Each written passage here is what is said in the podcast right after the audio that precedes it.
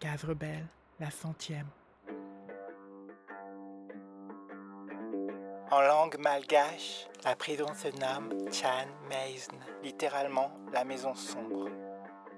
Jean a été incarcéré deux mois et six jours début 2022 dans une petite ville du sud de Madagascar.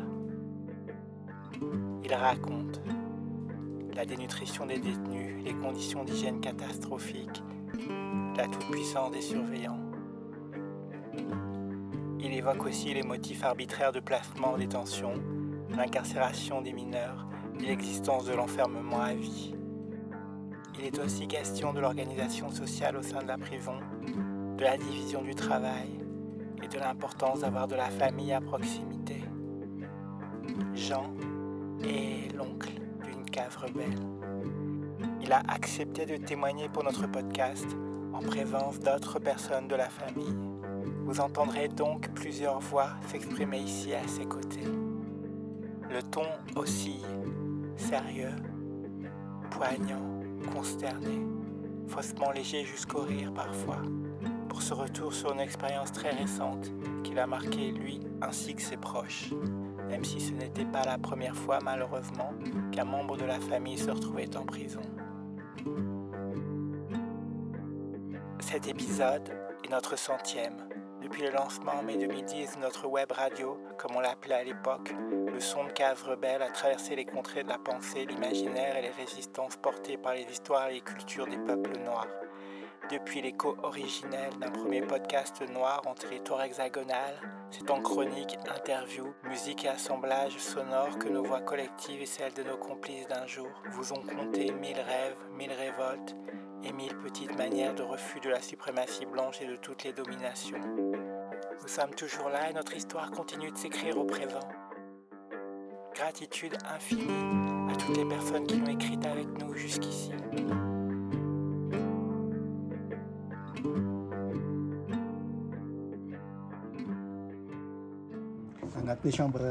Dans une cellule, chambre raiky koa saisako ity comme ça, là, dia misy olo enimpolo lahy zany agnatiny Il y a 60 hommes. misy misy 90 mahery igny dans la mienne, on était 60, mais il y avait d'autres cellules où ils étaient 80. sakafo mizaogna ao a indray mandeha mihina isan'andro avao Imagine, le repas, c'est juste une fois par jour.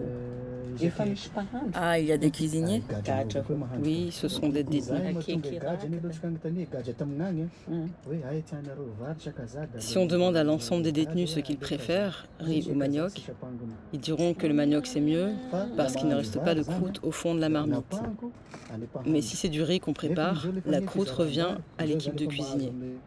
Siokidy raiky anisika hoe firy litre regny 3 litre Cinq ako igny zany litres. fe- cinq Pourtant, lors du partage de ce riz, un petit seau de mpahandro. 3 litres revient déjà au cuisinier.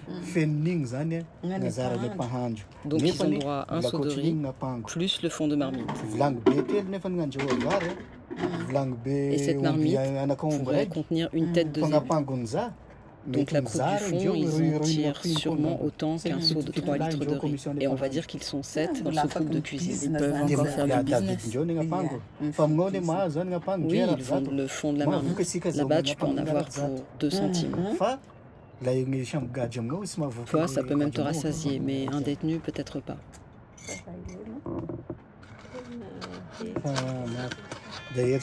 Imagine, euh, lundi, manioc. Et une fois par jour à peu près. La distribution a lieu entre midi et 15 heures. dia igny zany sady mandraigna atoandro Ça, c'est pour le déjeuner et le dîner. Des deux, c'est toi qui gères. Certains mangent tout directement parce qu'ils ont trop faim. Et le soir, ils regardent la télé, comme on dit. Quand t'as pas à manger, tu regardes tes camarades manger. Donc tu regardes la télé. Le partage du repas de manioc, souvent, c'est 4 petits morceaux par personne.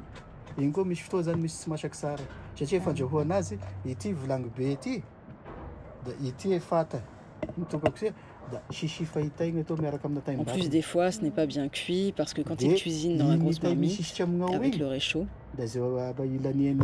igny Le combustible, kazaha souvent, ne suffit pas. maleminy igny et ne permet pas d'aller da zaray amin'igny jusqu'au bout d'une cuisson complète. Et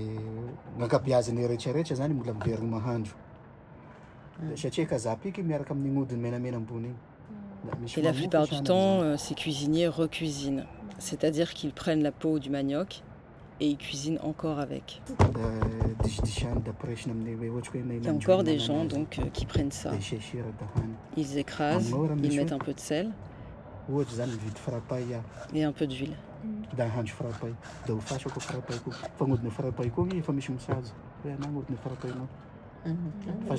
Pareil pour le fruit à pain. hany Ils récupèrent la peau et la lavent. La dernière fois, il y a un mineur qui est mort. J'ai vu que c'était dû à une maladie d'estomac. Il est entré à l'hôpital. Tu vois bien, à l'hôpital, là-bas, personne ne s'en est soucié. Au final, ils l'ont juste mis sous sérum, aucun médicament. Il a passé deux jours à l'hôpital et il est mort. Moi, je dis que c'est l'estomac, à cause du manioc, du lundi au dimanche, une fois par jour, sauf le jeudi où il mange du riz.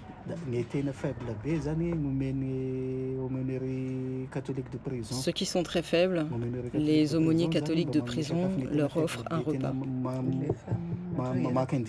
Parce qu'à l'infirmerie, ils donnent l'indice de masse corporelle, l'IMC.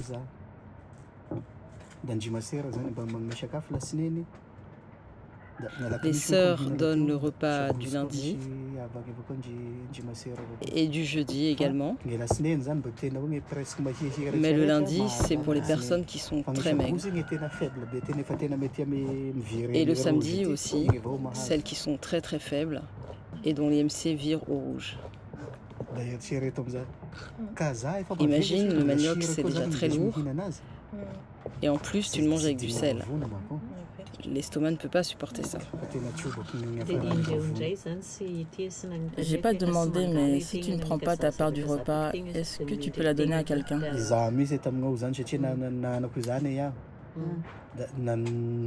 C'est exactement ce que j'ai fait au début. Et on se battait même pour avoir ma part.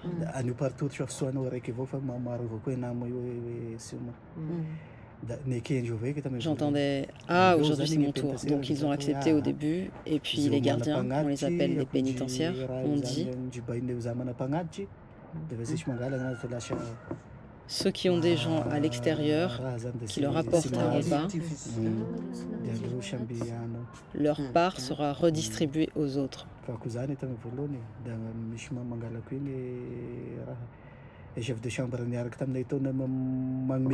Donc le chef de cellule qui me donnait une partie de son natte de raffia pour dormir, c'est à lui que je donnais en premier.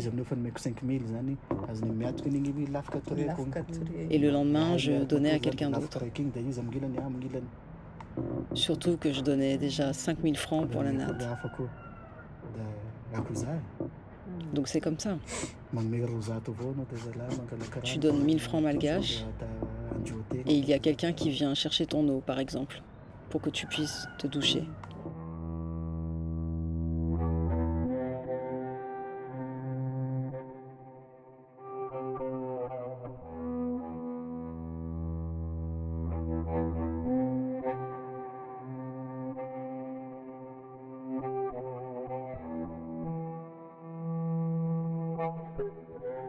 Rozato gn'aminao gny peva olo raiky satria Avec aminao 4 zany centimes, euh, 60 personnes On pouvait payer quelqu'un, on était 60 cellule nous dans notre cellule.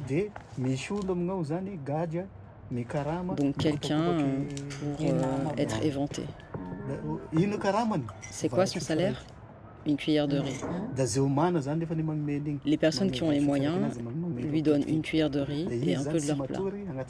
Et lui ne dort pas de la nuit pour les éventer. Par exemple, il va d'un bout à l'autre de la cellule, mais le temps qu'il revienne à toi, tu as le temps d'avoir très chaud de nouveau. Donc tu finis par le payer pour qu'il n'évente que toi. À l'époque où j'étais incarcéré, il faisait encore chaud. Donc euh, personne ne se couvrait la tête. Si tu veux par exemple voir ou toucher les affaires de quelqu'un, tu peux donc demander et après tu remets. Mais en hiver, quand tout le monde se couvre la tête pour dormir, c'est plus possible. Il y a déjà une petite organisation sociale. Il y a deux chefs de cellule, un titulaire et un suppléant. Et il y a deux policiers. Ce sont tous des détenus, hein, on est liés à la majorité. Donc s'il y a un vol, un pépin, c'est le rôle des policiers, entre guillemets, de mettre de l'ordre et de punir. Pour les gens qui se battent, la sanction c'est 10 000 francs malgaches.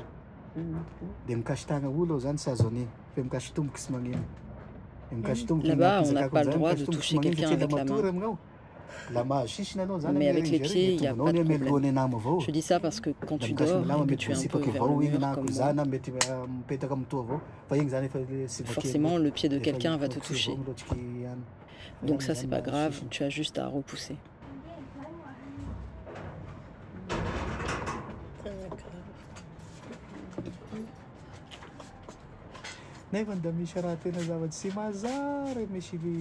Il y a des choses dérisoires qui font que les gens entrent en prison. Je trouve que le procureur frappe assez dur. Il y a un mineur qui a volé des feuilles de patates douces.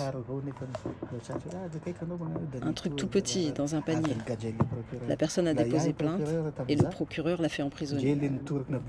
Si j'étais procureur, même la personne qui a porté plainte, je l'aurais mise en prison pour qu'elle voie ce que ça fait d'être dedans aussi. C'est vrai. Peut-être que ça fait mal d'avoir été volé, mais je lui demanderai quelle est la valeur des feuilles. Je l'enverrai là-bas une semaine, comme ça, elle sait d'un mineur 7005. 7005. Pareil pour un autre mineur qui a volé 7500 francs. Il a fait les poches de quelqu'un, il a été attrapé, il a rendu l'argent, mais la personne l'a quand même emmené à la police. Je trouve que c'est injuste.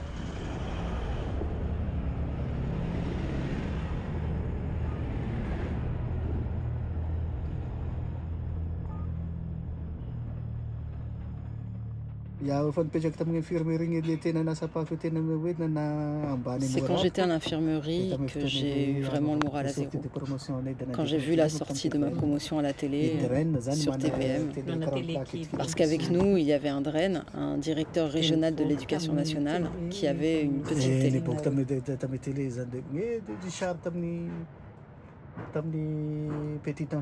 On voyait des images du petit amphi avec toutes les personnes de notre promotion. J'ai dit à mes co-détenus Ah, c'est ma promotion. J'ai baissé la tête et puis je suis parti.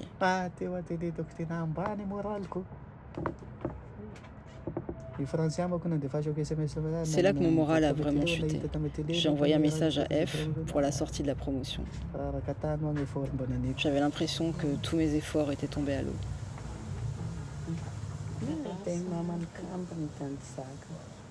La maman des jumelles nous a raconté à quel point là-bas c'était difficile. Combien de temps elle est restée déjà Elle n'a pas fait un mois, trois semaines je crois. Et ce qui lui a le plus fait mal, c'est que Jean a fait deux mois et une semaine. Deux mois et une semaine, Deux mois et six jours. Elle était au bord des larmes quand on lui en a parlé, après que tu sois sorti.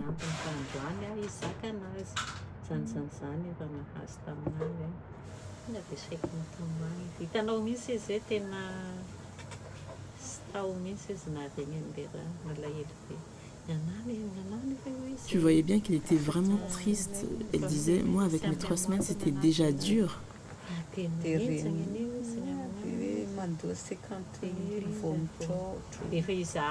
C'est seulement quand elle est sortie de prison qu'elle a su qu'on payait 50 000 francs pour venir la voir. Alors qu'elle était très contente chaque fois de recevoir une visite. Et c'est comme ça aussi à Antanmour, à Farfangan, au mois c'était 25 000 francs. En plus, Antanmour, c'est par personne, comme ce qu'on a fait à Farfangan. Mais nous, c'est seulement la veille de notre départ de Fenaranso qu'on a pu discuter avec tonton Jean. Euh, ça devrait seulement coûter 25 000 par visite, mais nous, on était, euh, on n'était pas au courant, donc on a payé chacun 25 000 francs. Tonton B et moi, nous avons payé 50 000 plus deux autres personnes, donc ça fait 100 000.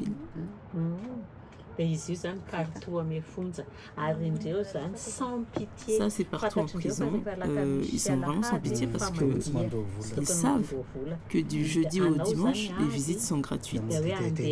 Donc toi, tu viens, ils te disent d'attendre dans le coin là-bas et euh, tu attends jusqu'au coucher du soleil. Tu es obligé de donner de l'argent. Et ils étaient contents parce qu'ils n'avaient pas précisé que c'est en fait 25 000 par visite et non par personne. C'est seulement des jours plus tard qu'on a appris que c'était 25 000 par visite. En plus, cet argent, c'est juste pour boire de l'alcool. J'ai été en cellule avec les autres pendant dix jours et quand un des pénitentiaires a su que j'étais son oncle, ils m'ont transféré à l'infirmerie. J'ai changé de salle de classe. Il m'a dit Je ne peux pas prendre ton argent, tonton. Mais les gens qui travaillent avec moi en ont besoin. Donc tu me donnes ce que tu peux, je leur file, et on te transférera à l'infirmerie. Moi, j'avais pas trop compris le truc. Je pensais qu'il fallait payer chaque jour. Je l'ai dit à la mère de mes enfants et elle lui a parlé aussi. Après, j'ai demandé l'autorisation d'utiliser mon téléphone. Bon, je l'utilisais déjà. J'avais demandé à la mère de mes enfants de me le donner quand même parce que j'avais vu le Dren utiliser le sien sans problème. Sauf que le chef de poste m'a surpris et me l'a confisqué. Plus tard, il y avait un maire qui a été emprisonné euh, avec mandat de dépôt.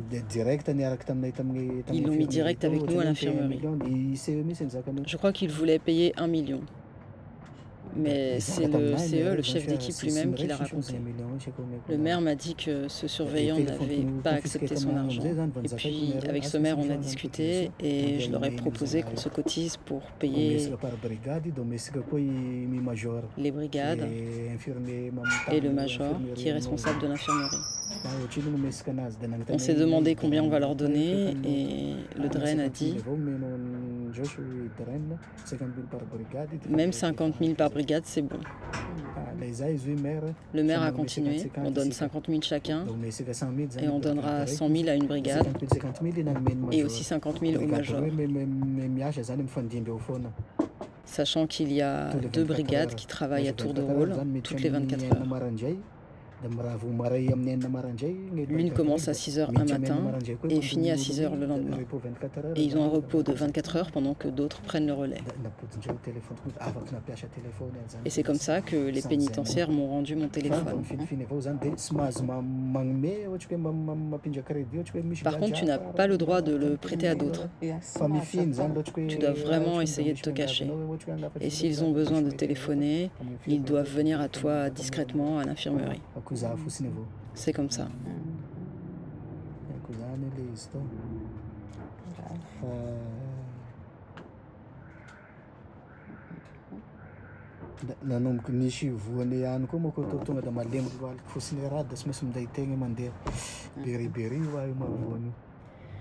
J'ai commencé à voir des gens atteints de beriberi à cause des carences en vitamine B1.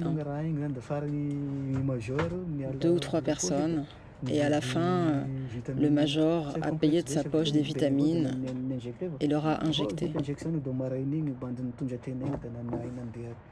Le lendemain, ces personnes ont pu marcher, même faiblement.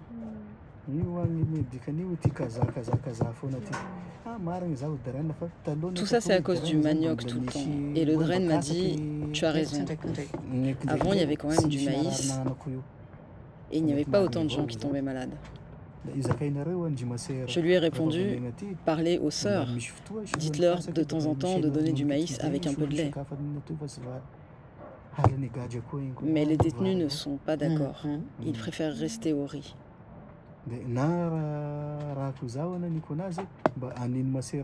Et puis j'ai parlé moi-même aux sœurs ensuite. Et elles m'ont répondu qu'elles ne choisissent pas, ce sont des dons. Alors, comment on fait On ne peut pas payer de notre poche. Finalement, euh, les sœurs ont distribué de la spiruline aux détenus. C'est dur de ne pas manger.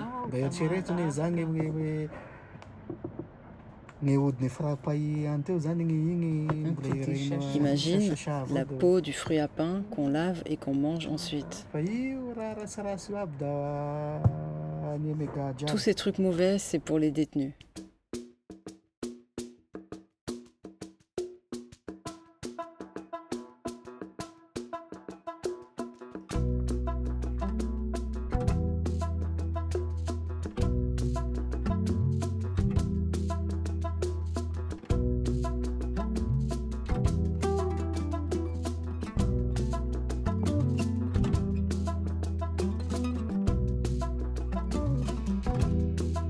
kabarinareo. Androbo zahay la mivolanareo mijonjy zahay mikabarinareo mandrombo zahay la mivolanareo mijonjy zahay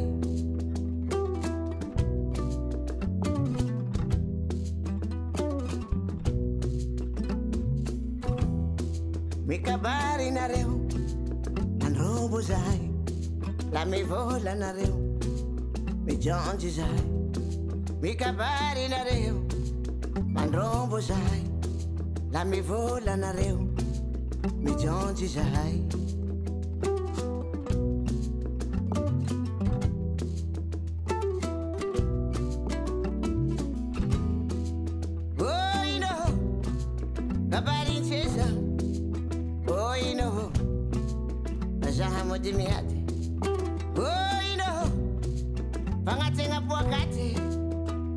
know, and Ravati Chiaji.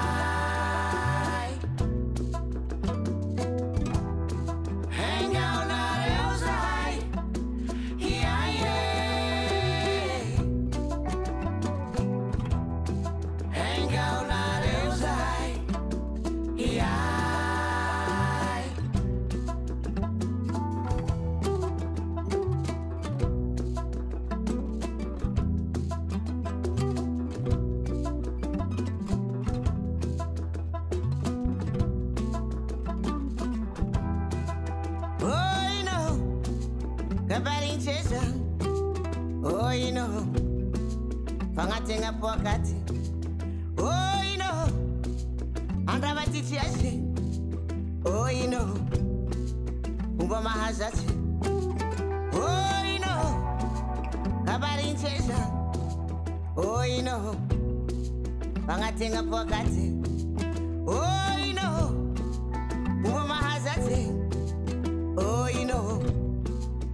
rabattit si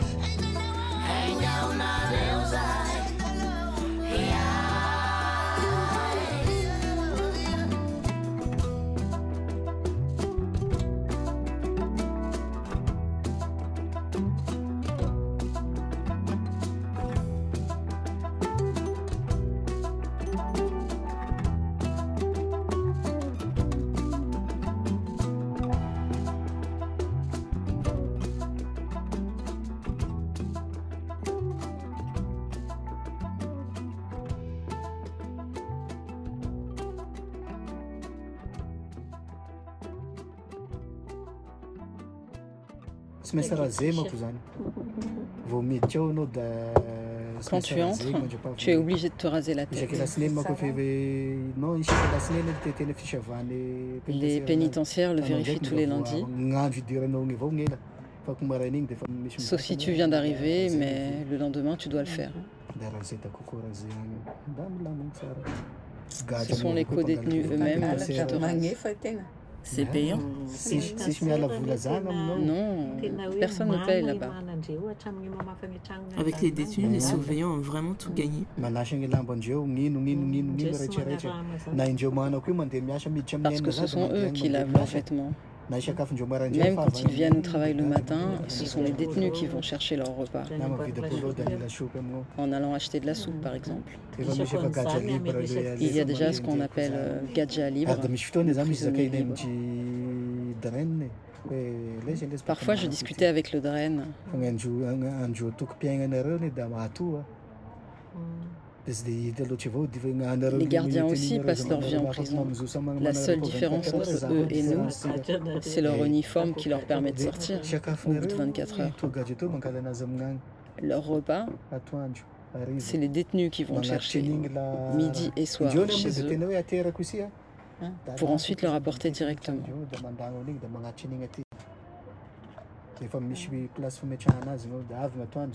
Il y a déjà un emplacement réservé pour leur déposer. Mais euh, même avec ça, euh, les gardiens demandent encore à ce qu'on leur livre littéralement entre leurs mains. Avec un tiens chef. Et quand ils ont fini de manger, ce sont encore les détenus qui débarrassent la table et mettent la vaisselle dans un panier pour la ramener au retour. Donc pareil, quand arrive l'après-midi, va chercher le repas et ramène ça là-bas. Encore une fois, le détenu part au domicile du surveillant et ramène le repas du soir. Des fois, les surveillants prennent leur repas à l'infirmerie. Et ce sont des ordres à tout va. Ah, il est où un tel? Oui, chef, en faisant salut. Donne-moi mon repas. Il se pense plus grand que Dieu. En plus, euh, il continue de mal les traiter. Les récidivistes sont les plus mal lotis. Dès qu'un ancien détenu revient, ils vont l'emmerder depuis le poste, le frapper jusqu'à avoir des échymoses. Ensuite, de toute façon, tu es obligé de passer à l'infirmerie le lendemain pour l'examen d'arrivée. On note euh, toutes ses caractéristiques physiques. Est-ce qu'il y a des signes distinctifs sur son corps La couleur de ses yeux Ses cheveux sont comment Est-ce qu'ils sont crépus Des trucs comme ça.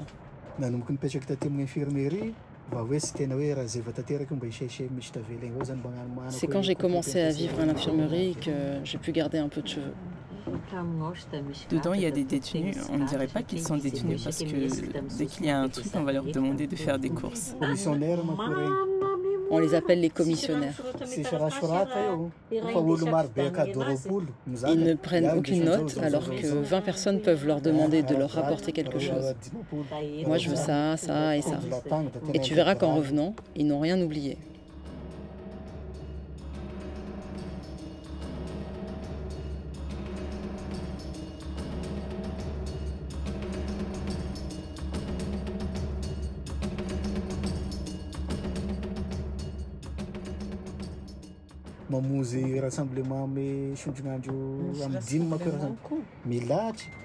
Quand c'est l'heure de l'appel euh, à 17h, on forme un rang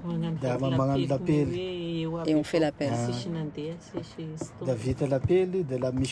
Des fois, il y a un cabar. Quand, par exemple, dans la journée, il y a eu des incidents. Le soir, on se rassemble et on parle des choses qui ont été réglées dans la journée. Donc, Et ensuite, on entre dans la cellule et on ferme avec le crochet. C'est là que tu te dis, là, je suis vraiment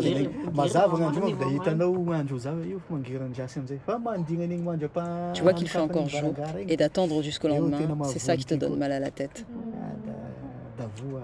Là, tu te dis que tu as pris vraiment cher.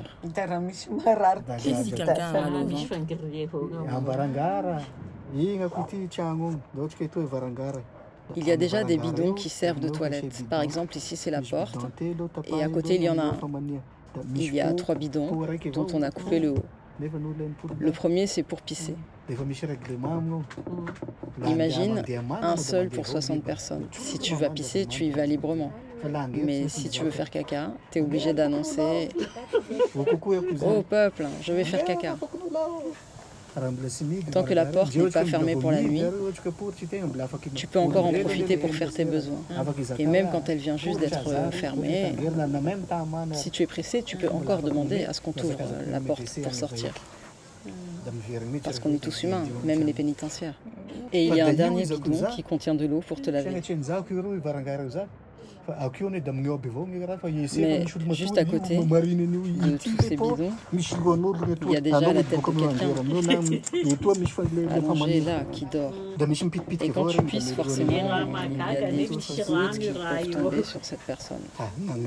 Des fois, les bidons débordent. En tout cas, la pisse, ça arrive à chaque fois. Ah, il y a des tours pour euh, vider les bidons.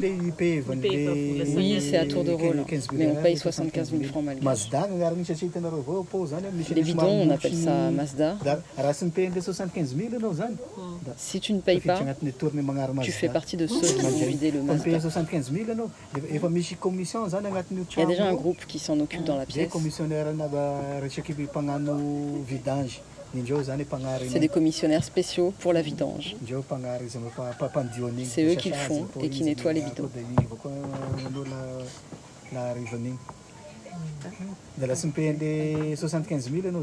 Donc, si tu ne payes pas les 75 000 francs, tu vides. Tu vides le Mazda.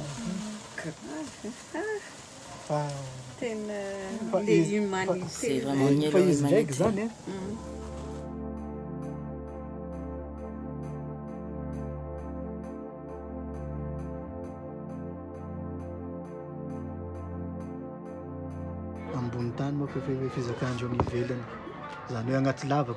L'extérieur, ils l'appellent sur la terre. Et là-bas, la prison, ils disent sous terre, dans le trou. Dès que j'arrive sur terre, je fais ça, ça et ça. Et verbalement, on dirait que c'est juste, hein, parce que partout, le sol est effectivement bétonné, cimenté. Dans la cour où on se promène, on dirait que tu ne foules plus la terre, que tu sois à l'intérieur en cellule ou dehors dans la cour. Ce n'est que du ciment.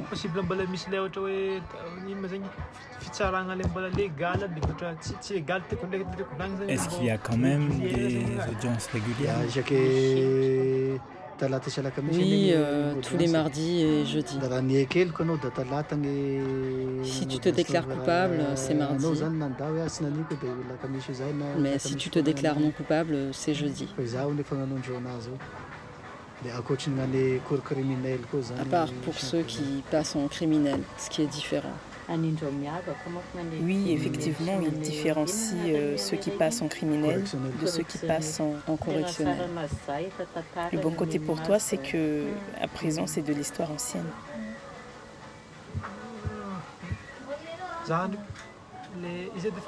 Déjà, c'est très dur, mais le plus grave, ce sont les gens qui profitent de la situation.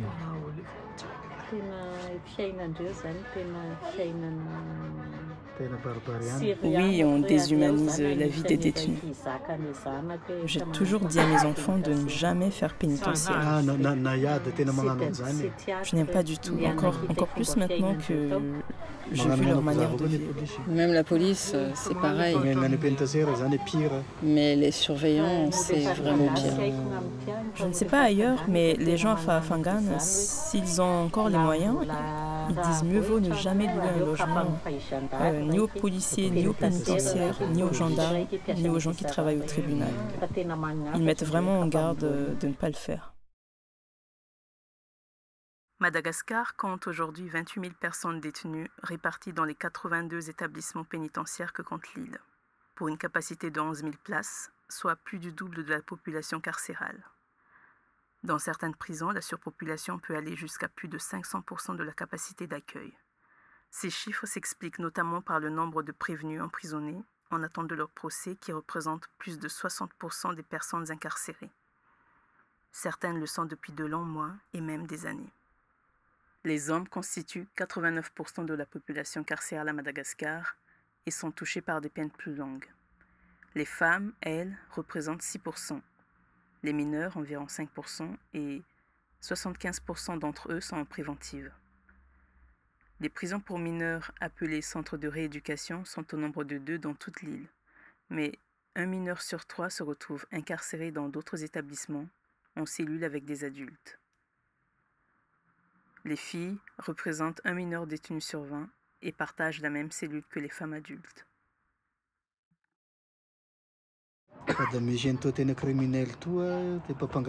Il y a aussi les grands criminels, les voleurs de zébus. Souvent, ils racontent. Le soir, dès que la porte de la cellule se referme, ils commencent à raconter leurs histoires. Par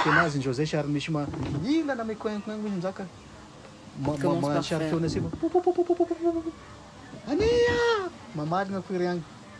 Quelqu'un répond.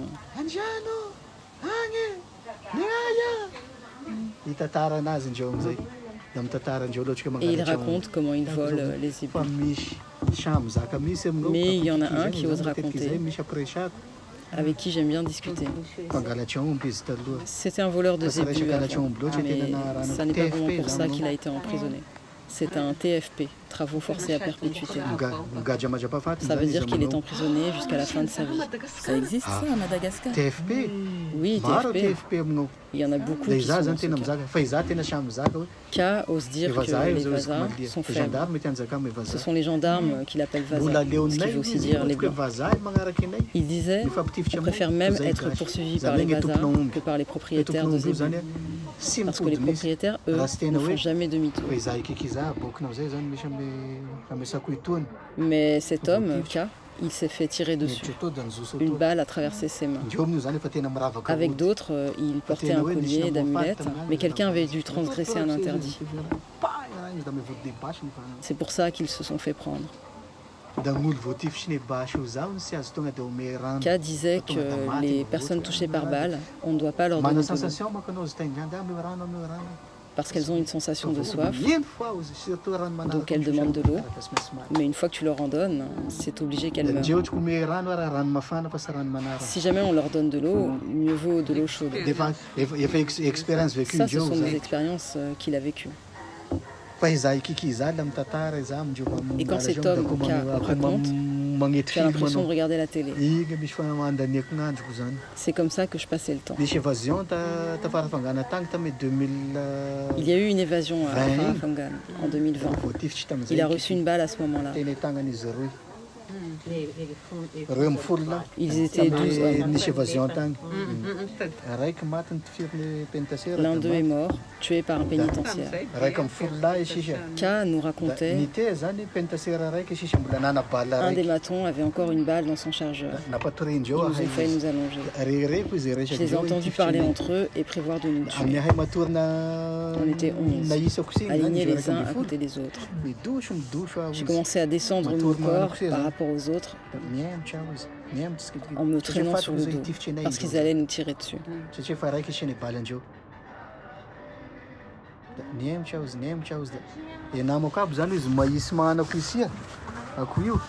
Mes amis étaient alignés comme ça, et moi ma tête était ici, un peu plus bas déjà. Seules mes mains étaient en haut, au niveau des autres têtes. On était 11 finalement, parce que un avait déjà été tué. Et parmi ces 11, j'étais le seul à m'en sortir. Les 10 autres sont tous morts. Quand j'ai entendu la détonation, dans la surprise, j'ai levé mes mains. Et c'est comme ça que la balle m'a touché. La balle a traversé la tête du premier jusqu'au dernier, en passant par mes mains. Les dix ont été touchés à la tête avec une seule balle. Avec un MAS 36, un fusil beaucoup, beaucoup plus puissant qu'une Kalash. Donc voilà l'histoire. Quand l'évasion a eu lieu, c'était au moment du Covid. J'étais sorti, on était à l'est de la gare avec la mère de mes enfants. Et on a vu deux hommes se faire descendre par des gendarmes. Ils étaient en 4x4 et deux hommes s'étaient enfuis. À cette époque-là, il suffisait que tu aies le crâne rasé pour que des gendarmes ou des pénitentiaires, des policiers, sans poser de questions, direct partir.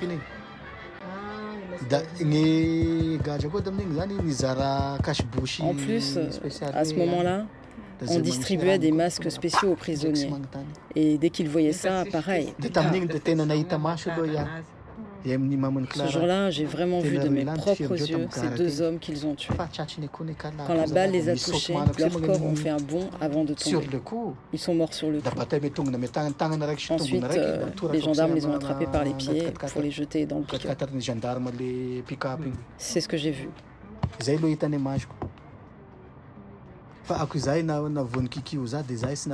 C'est un peu ce qui est arrivé à K, mais lui n'est pas mort. Parce que finalement, quelqu'un est intervenu pour lui en disant au pénitentiaire qu'il était inutile d'achever le blessé.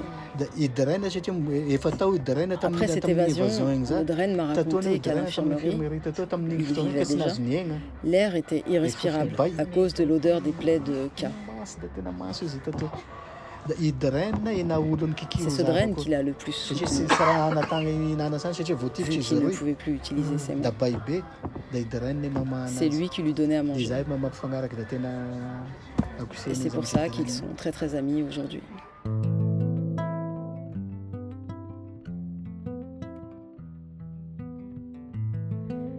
Merci infiniment à Jean d'avoir partagé ce récit avec nous.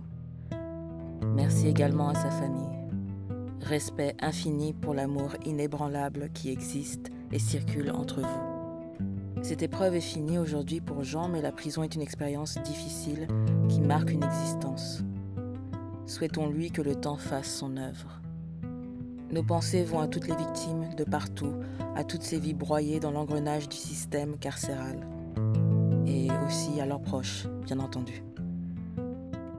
Force et amour, la lutte continue et abat toutes les prisons. Dans cet épisode, vous avez écouté le morceau Kabar 16 de Lalanzav et là nous écoutons Vetsubet de Theta. À bientôt sur 15 Rebelle. Vechu vechu no maline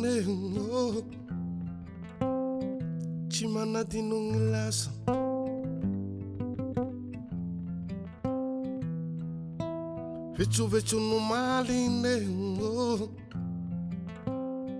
Chimana tinung laso nanino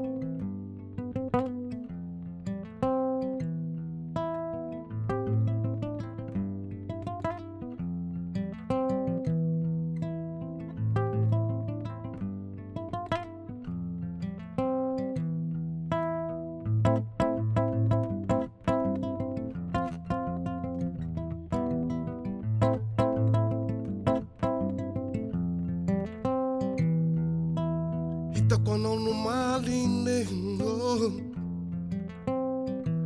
cheri cheri kara.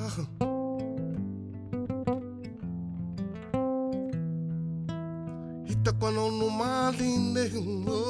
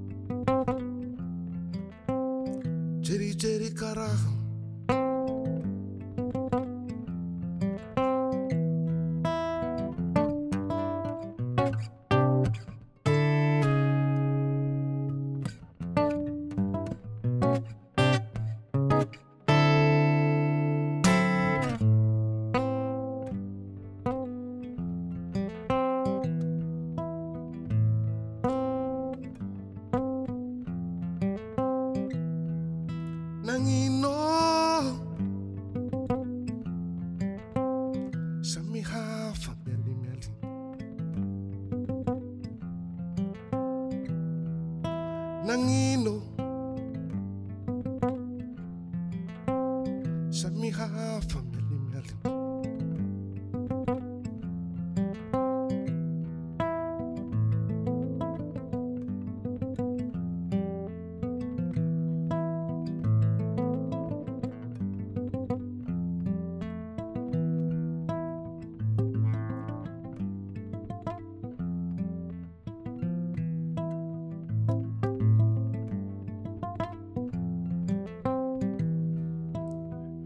To no know Molly wouldn't know.